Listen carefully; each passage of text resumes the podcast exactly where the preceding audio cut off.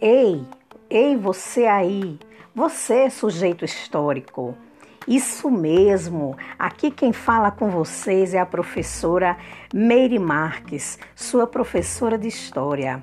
Lembrando a vocês que no podcast passado nós dissemos que íamos trabalhar com a produção do conhecimento histórico.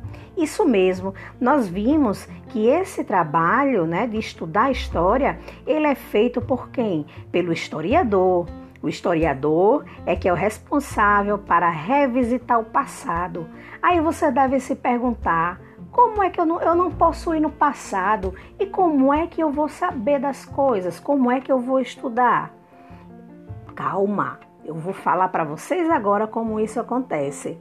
O trabalho do historiador, ele se assemelha muito com o trabalho do detetive. Ele é minucioso, ele vai buscar por provas, ele vai buscar o que a gente chama de vestígios, pistas certo? Deixadas por pessoas que viveram em determinado período, certo? Então é assim que se dá esse trabalho, assim que vai permitir o historiador deduzir um fato que ocorreu e quem participou desse fato.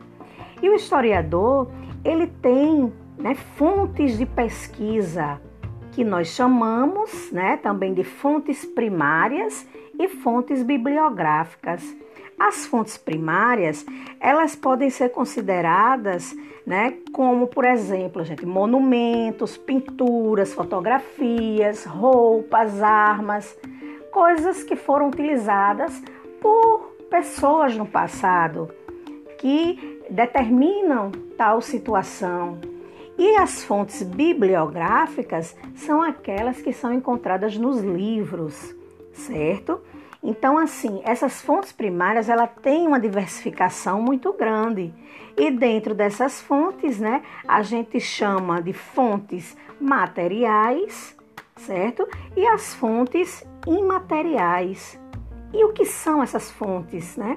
As imateriais, gente, por exemplo, relatos orais, certo? A história, ela vai trabalhar com a memória também.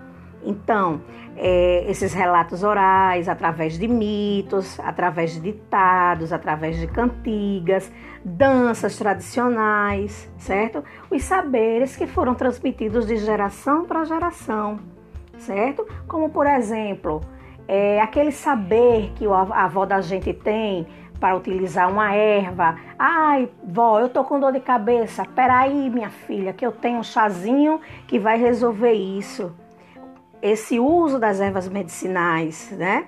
Ele pode ser considerado como um bem material, uma fonte imaterial. Então, técnicas de produção, aquele que produz artesanato, por exemplo, certo?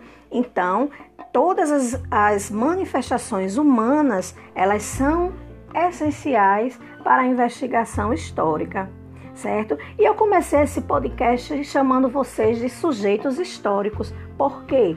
Porque, gente, a história ela não nasce nos livros, certo? Os historiadores, como eu disse, são os responsáveis para investigar o passado e para entender a sua relação com o tempo presente. Então, é, os historiadores, não somos nós historiadores, não são os historiadores que fazem a história, certo?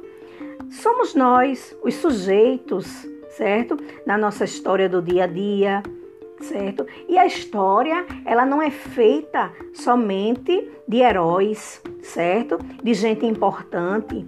Pessoas comum, comuns, né? São protagonistas da história. Então, a história, ela é feita pelos sujeitos históricos que somos nós, certo?